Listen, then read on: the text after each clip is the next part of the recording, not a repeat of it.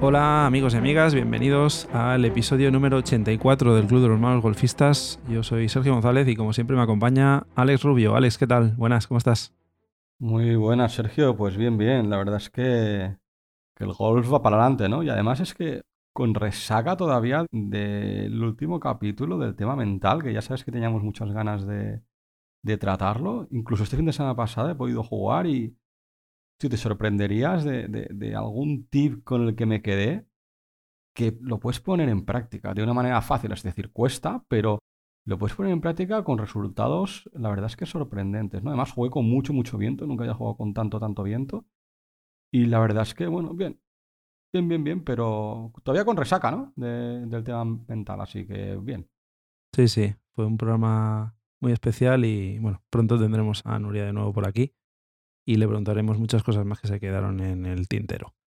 Pero hoy cambiamos completamente de tercio y seguimos con nuestra serie de programas dedicados a la estrategia.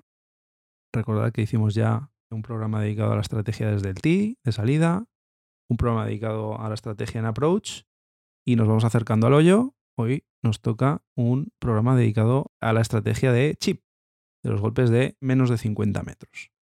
Al final, los que saben de esto dicen que gran parte de las opciones de mejorar tu nivel, de mejorar tu handicap, pasan por el juego corto, ¿no? Así que ya nos metemos de lleno en el juego corto.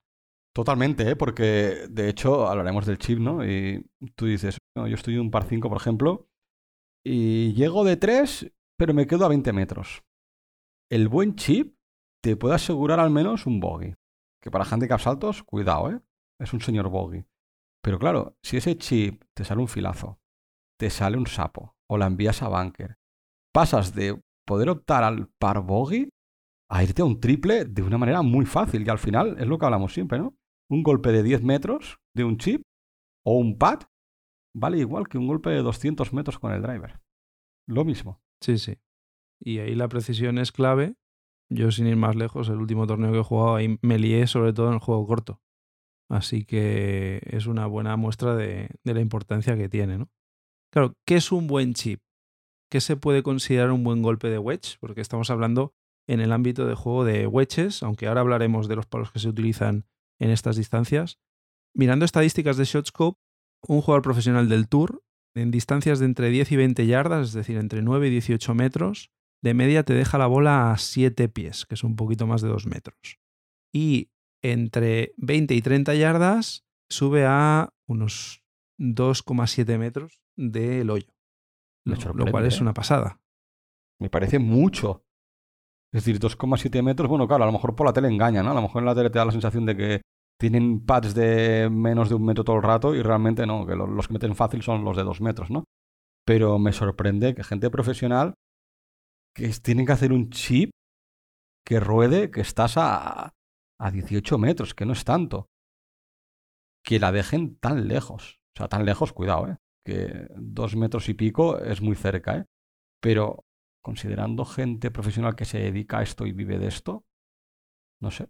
Me ha sorprendido este dato. Yo pensé que afinaban mucho más con el chip. Bueno, afinan, porque si lo comparas con jugadores amateurs como nosotros, por ejemplo, de entre 10 y 20 yardas, un jugador handicap 15 de media te lo deja a 16,2 pies. Que eso serían aprox 5 metros, ¿no? 5 metros, exacto. Imagínate de lo que estamos hablando. Y ya si nos vamos a Handicap 25, a 18,6 pies. Más de 6 metros, cuidado, ¿eh? Claro, eso en golpes de entre 10 y 20 yardas, o sea, entre 8 y... 18 metros, por ahí. Sí, 8 y 18 metros, más o menos. Si nos vamos a entre 20 y 30 yardas, un handicap 15 de media se te va a 22,6 pies, casi 7 metros, y un handicap 25 a 26,1 pies. Vemos que esperar que nuestras bolas aterricen a menos de 3 metros de la bandera es poco realista para cualquier nivel de juego, porque tenemos estadísticas de jugadores Scratch, pero tampoco se acercan a eso, ¿no? Con lo cual, bueno, hay que gestionar las expectativas, una de las cosas que hablamos el otro día con Nuria, pero también es cierto que tenemos que intentar ser ambiciosos porque no es lo mismo un chip que un golpe de aproximación. ¿no? El golpe de aproximación con quedarnos en green pues ya era un éxito. En este caso, aquí lo que tenemos que intentar es, obviamente, pues, maximizar las posibilidades de hacer una pan down, ya que no hemos llegado en regulación, se supone, pues bueno, intentar, en vez de hacer dos patches, hacer uno y conseguir el par. Que, como dices tú, si al final hacemos dos patches, el bogey es bueno en nuestro nivel. Siempre hay que, darlo por bueno, ¿no? Es que al final, nosotros que somos handicaps muy altos, ¿no? Si jugáramos al bogey, seríamos handicap 18. Bueno, eso está claro, ¿no? Al final, el bogey player es el handicap 18. Entonces, bueno, muchas veces queremos arriesgar o queremos apurar mucho más los golpes para dejarnos luego golpes más fáciles. O a lo mejor dices, bueno, pues yo, yo de 180 quiero llegar a green, cuando a lo mejor no es tu golpe de confianza, ¿no? Y en vez de plantearte hacer dos golpes y buscar el bogey, buscas hacer el par, ¿no? Arriesgando. Y muchas veces, pues, por el tema de arriesgar, es cuando los hoyos se convierten en rayas. Ya no en bogies o doble bogey, sino en rayas, ¿no? Pero bueno, al final cada uno tiene que jugar pues con los palos de confianza y en este caso con el chip, pues bueno, ahora lo hablaremos, ¿no? Si pegar golpes más por arriba, golpes más por abajo, con qué tipos de palo, etcétera, etcétera. Al final también es un poco las sensaciones y la confianza que cada uno tenga con sus palos. Así que, bueno, en definitiva, dejarla en green a unos 20 pies del hoyo se podría considerar un buen golpe. Desde 25 yardas, dejarlo a 15 pies del hoyo, pues tenemos la oportunidad de hacer una pan down. Luego, si no se hace, pues tampoco pasa nada. ¿no? Recordemos estadísticas de pad, porque al final también va muy relacionado dónde dejas la bola con el pad que te dejas. ¿no?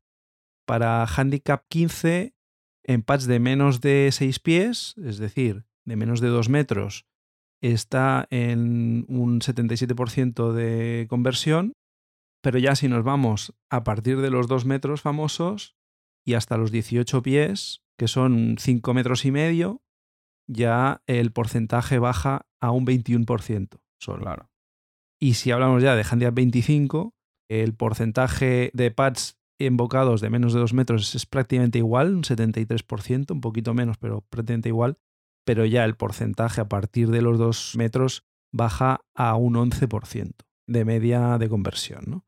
Entonces, bueno, aquí hay que ser consciente de que cuanto más cerca te lo dejes del hoyo, mejor, pero sin volvernos locos porque al final, pues la gestión de expectativas es importante porque luego, si tú consideras que has hecho un mal golpe y más o menos has dejado una oportunidad de up and down, no considerar eso un golpe bueno te puede minar mentalmente, ¿no? Lo que hablamos el otro día.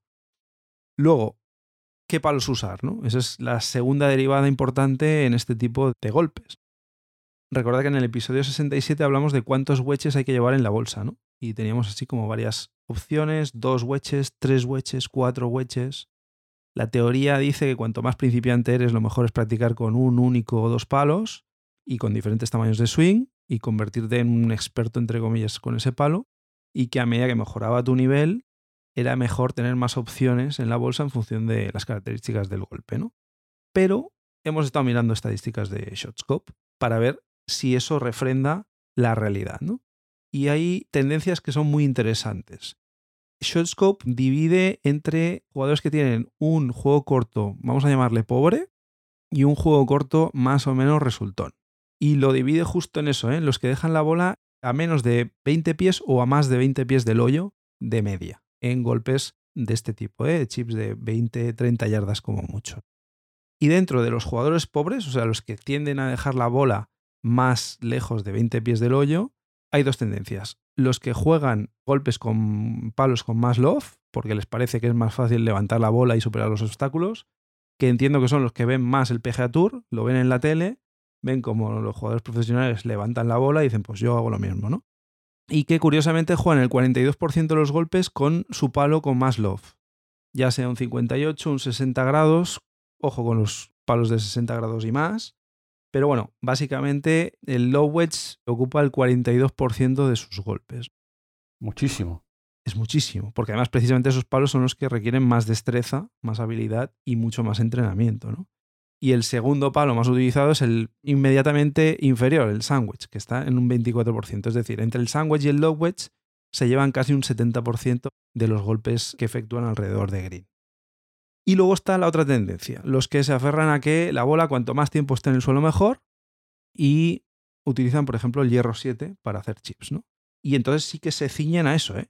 Porque por estadísticas, por ejemplo, este tipo de jugadores con el hierro 7 hacen el 53% de los golpes. Prácticamente a la que llegan alrededor de green cogen el hierro 7 o el hierro 8 y con eso van. A no ser que tengan un bunker por delante que tengan que saltar y entonces ya sí que se van al sandwich o al low wedge, pero ya es muy residual. ¿no? Y curiosamente, el segundo palo que más utilizan en este tipo de golpes es el pater. O sea, van o el hierro 7 o a patear. Yo me identifico, ¿eh? a ver, si estoy un poco lejos de green a 10 metros o así, no uso el pater, a no ser que sea algo que pues está todo muy seco, con poca hierba y sé que va a rodar, ¿no? Pero sí que es cierto que yo, a la que estoy fuera de green y tengo la opción del chip, no sé, con el tema del chip tengo confianza y cojo el palo en función de los metros que tengo desde el inicio de green al hoyo. Si tengo poco metro, pues a lo mejor cojo un palo más abierto para que ruede menos la bola. Pero si tengo el hoyo que tengo, puedo recorrer todo el green, yo llego a coger un, un hierro 5 para hacer un chip. la idea es botarlo prácticamente en la entrada de green. Sí, pero según cómo, pues hay veces que lo voto antes también incluso. Aunque sí que siento que es mucho más peligroso, porque si votas antes de green, el bote que te puede dar la bola... Mm, puede salir cualquier cosa, ¿no? Correcto, es más aleatorio, ¿no? Pero sí, sí, a mí me gusta...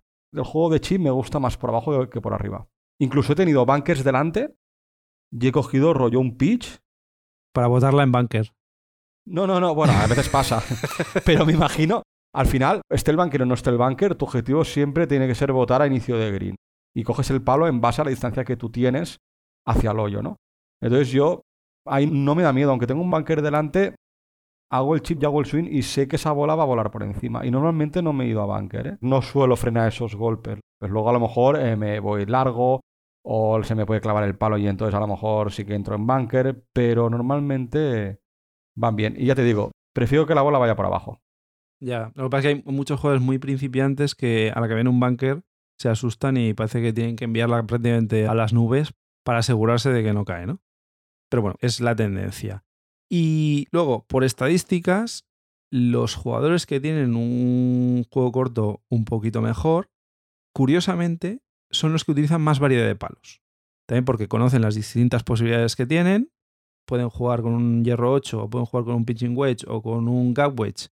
Y en función de lo que busquen en ese momento o las condiciones que tengan, pues buscarán un tipo de golpe u otro pero curiosamente son los que juegan con más variedad de palos. También seguramente va relacionado con el hecho de que son los que más horas han invertido a la hora de practicar, que al final es el gran secreto en este tipo de golpes. Para un chip no necesitas ninguna condiciones físicas excepcionales, sino que pues, necesitas sensibilidad y tener toque y haberlo trabajado. ¿no? Por estadísticas y así rápidamente hacemos un repaso. Utilizan un hierro 8 un 12% de las veces, un hierro 9 un 14%, un pitching wedge un 22%, y luego ya los palos con más low, curiosamente son los que menos usan. El gap wedge un 12, un sandwich un 6 y el low wedge un 8. Y curiosamente también utilizan mucho el pattern, el 19%.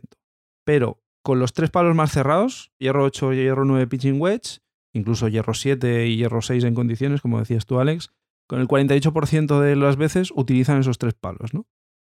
la realidad es que estos palos te dan más margen de error. Y eso, pues bueno, ayuda, ¿no? A, al menos no liarla demasiado.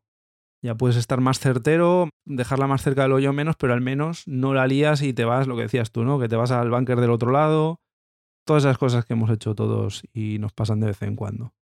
Bueno, pero al final es normal, ¿no? Esto es lo que comentabas tú antes, ¿no? Que lo que a lo mejor con un principiante te dice, no, pues tú coge el Sun o coge el Lob Wedge y con esos dos palos asegúrate que sabes pegar ese tipo de golpes sin complicarte mucho la vida, dejándola en green, más cerca o más lejos del hoyo, pero sin meterte problemas, volarte el green, quedarte en un bunker, hacer un filazo, etcétera, etcétera.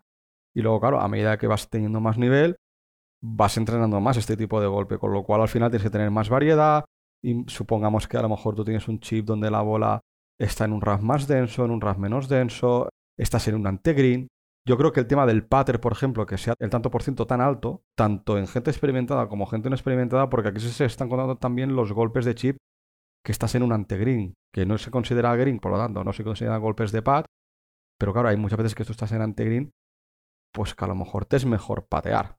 Entonces, bueno, yo creo que el tema del pattern es por eso. Sí. Pero sí que es cierto que cuanto más nivel, pues más variedad de golpes, más tipos de swing haces, más por abajo, por arriba, medio swings, un cuarto de swing, tres cuartos, con lo cual controlas mucho más, tienes mucha más sensibilidad, lo que comentabas tú, tienes mucha más destreza con el palo, con lo cual eso te abre un abanico de posibilidades con los diferentes palos en función de la distancia a las que estés a green, cómo te ha quedado la bola y los metros que tienes de rodadura de green hacia el hoyo, ¿no? Pues todo eso entiendo que cuanto más nivel tienes, más lo analizas y a partir de ahí eres capaz de escoger uno u otro palo. Por eso de ahí que haya más variedad. Sí, también cómo está el green ese día. Si está rápido o está más lento, pues también te hace coger un palo u otro, ¿no?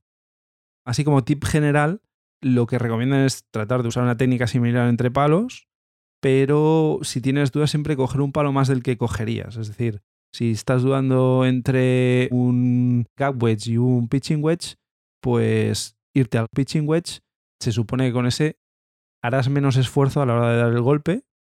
Prácticamente, pues con dejar caer el palo muchas veces ya será suficiente inercia para que la bola salga y la bola hace más metros por el suelo y se supone que el margen de error es menor. ¿no? Curiosamente, y también analizando los datos de ShotScope, el nivel de up and downs también va muy relacionado con el tipo de palo que juegas. Jugadores de handicap entre 8 y 20 que usan el lob wedge con bastante frecuencia, en torno a un 38% de las veces, solo consiguen un 8% de up and down. Mientras que jugadores con niveles mayores, handicap 8 por ejemplo, consiguen un 11%. Es decir, cuanto más handicap se tiene, más se tiende a usar el palo con más love y, Y menos up and down. y menos up and down consigues, ¿no? Claro. Porque al final es un palo más complicado de dominar, con lo cual dejas la bola más lejos y te cuesta más invocar el pat que te queda, ¿no? Y luego otro tema a tratar con el tema de- del chip es el tema del light. Y es más, a nosotros muchas veces nuestro profesor nos dice que cuando chipemos que nos acerquemos más a la bola, que levantemos más la punta para evitar que el palo se quede clavado o filazos, etcétera, etcétera, ¿no? Entonces, claro, cuando estás alrededor de green, te tienes que imaginar incluso que estás pateando, ¿no? Es decir, tienes que leer las caídas, de cómo va a caer hacia el hoyo, ver si las pendientes, si estás en subida, si estás en bajada, para poder seleccionar el palo y poder entender, porque al final tú vas a hacer un golpe en el que va a botar en green y va a empezar a rodar, ¿no? Con lo cual, nadie se plantea meter un golpe desde fuera. Parece que lo que queremos sea acercarla, ¿no?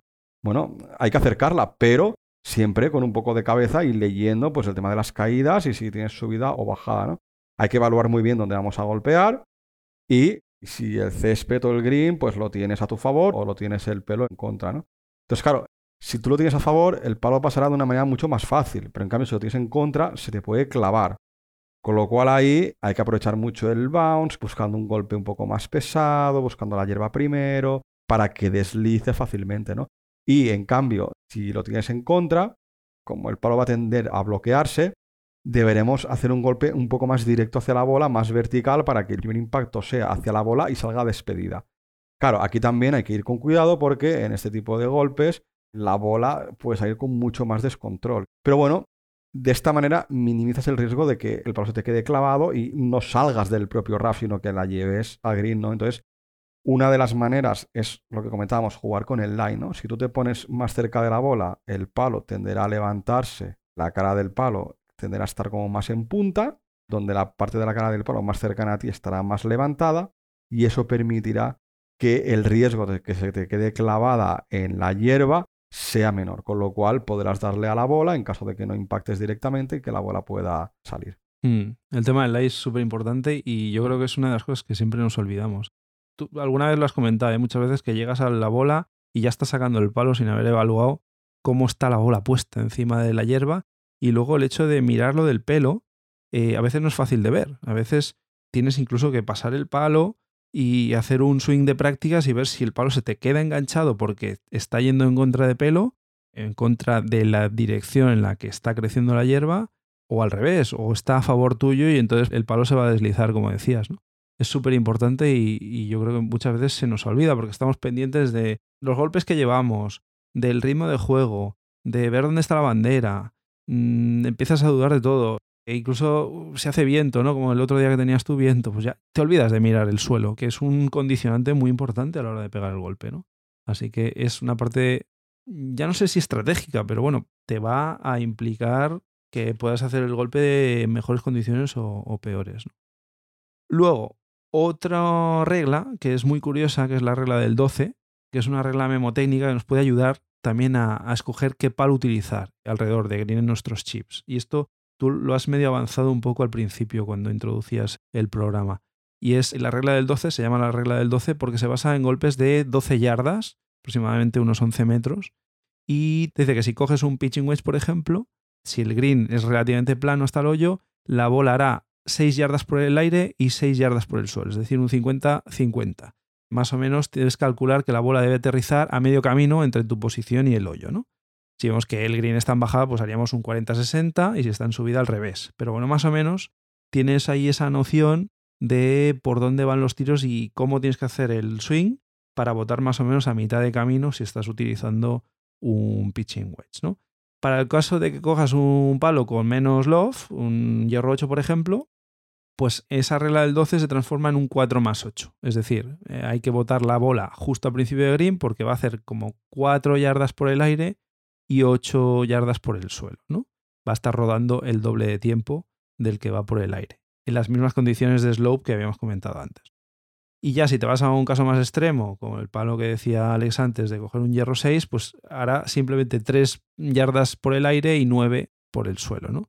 Menos love, pues menos release, y más bola rodando por el suelo, que en teoría es lo que recomiendan para handicaps altos, para minimizar esa, ese margen de error. ¿no?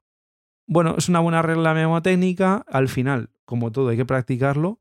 ¿Y cómo practicarlo? Pues muy fácil. Te vas a 12 metros del hoyo, pones un tee a 6 metros, otro a 4 y otro a 3 metros y empiezas a chipear. Y empiezas a coger con cada palo, coger las sensaciones y ver dónde bota, a ver si la estás botando justo al lado del tee y ver si realmente hasta dónde se acerca la bola al hoyo, ¿no?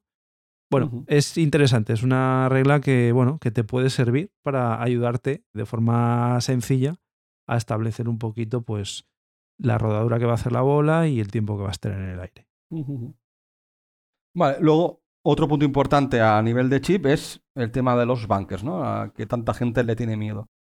Pues curioso, ¿eh? Según ShotScope, la media de golpes que se van a efectuar desde un bunker de green, un single digit, normalmente hará 1,5 golpes de media por vuelta.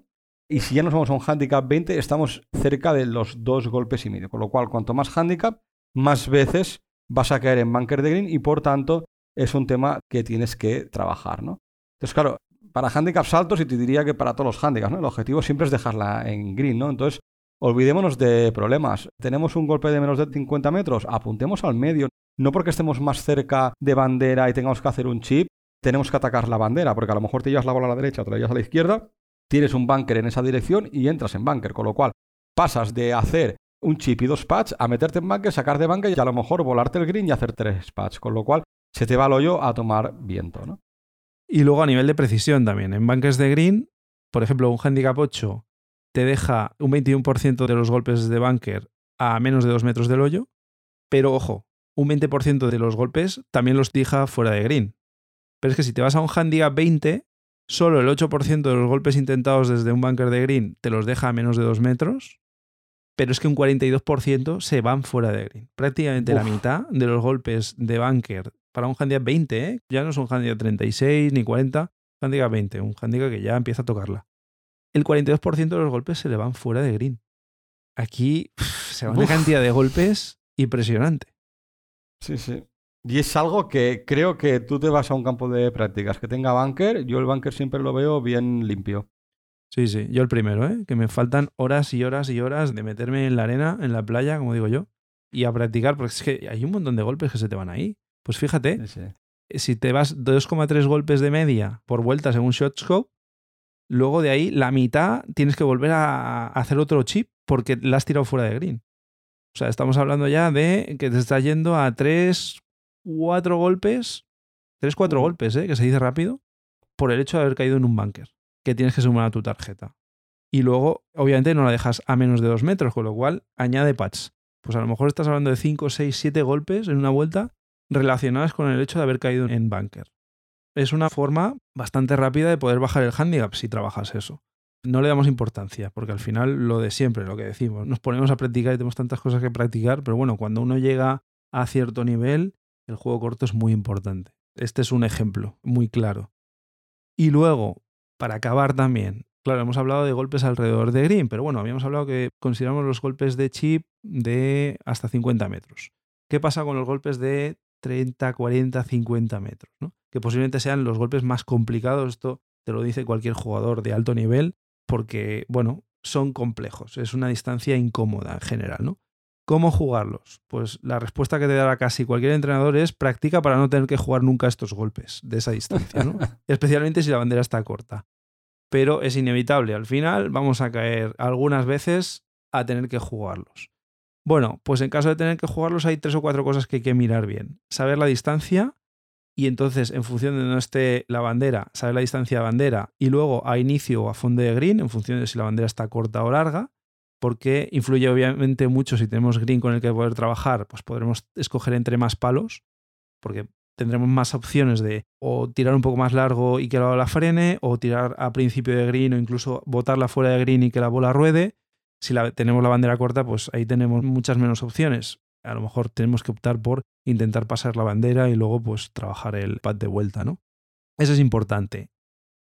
El lie, pues eh, obviamente depende si estamos en fairway o estamos en la calle o estamos en rough. Pues si estamos en la calle tendremos un golpe más fácil, conseguiremos más spin, más control, por tanto. Mientras que en rough pues tendremos que acelerar mucho más el palo para que la bola salga en condiciones. Seguramente saldrá más descontrolada y eso pues, obviamente tenemos que tenerlo en cuenta a la hora de seleccionar el palo correctamente. Y luego lo que hablábamos antes, todos son condicionantes. ¿Cómo está el green? Pues en greens más blandos y receptivos, a lo mejor tenemos que ajustar el golpe más cerca de la bandera, porque la bola tendrá a frenar más rápido. Y en greens más rápidos, obviamente, vamos a tener que hacer un swing más corto, porque si no, nos puede pasar lo que me pasa a mí muchas veces, ¿eh? que voto prácticamente en bandera y luego me paso de largo.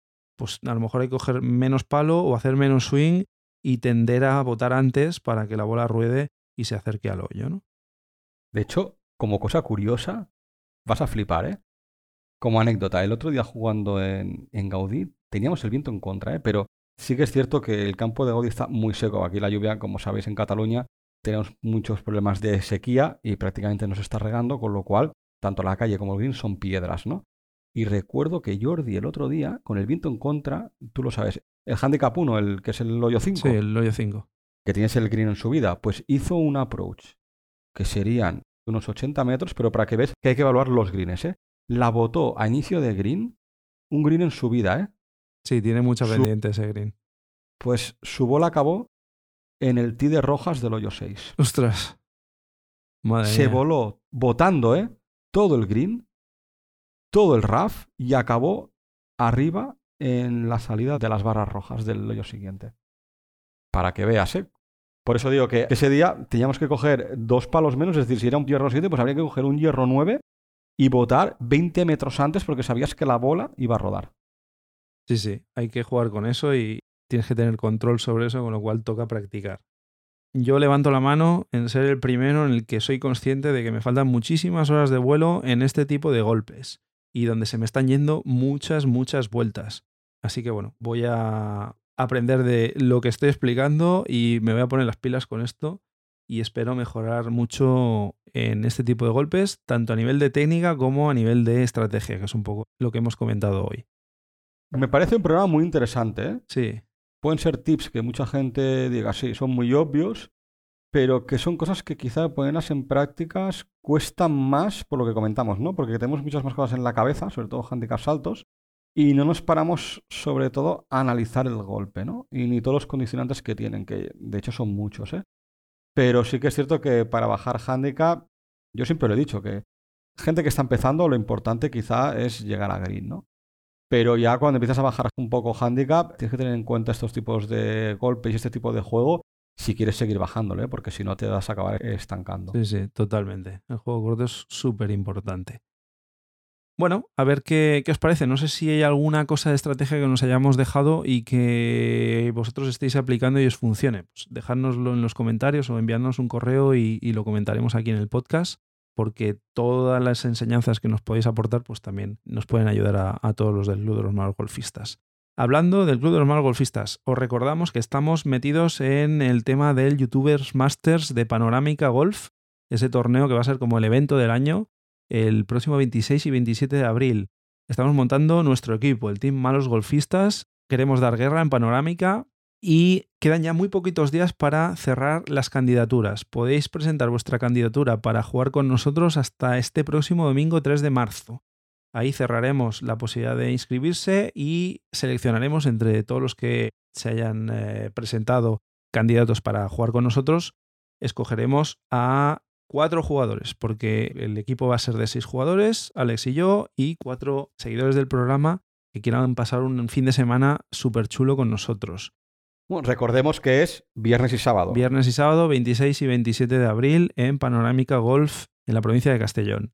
Va a ser muy divertido los que queráis participar, pues hacérnoslo saber a través de las redes sociales, a través de Instagram o de Twitter o a través del correo electrónico.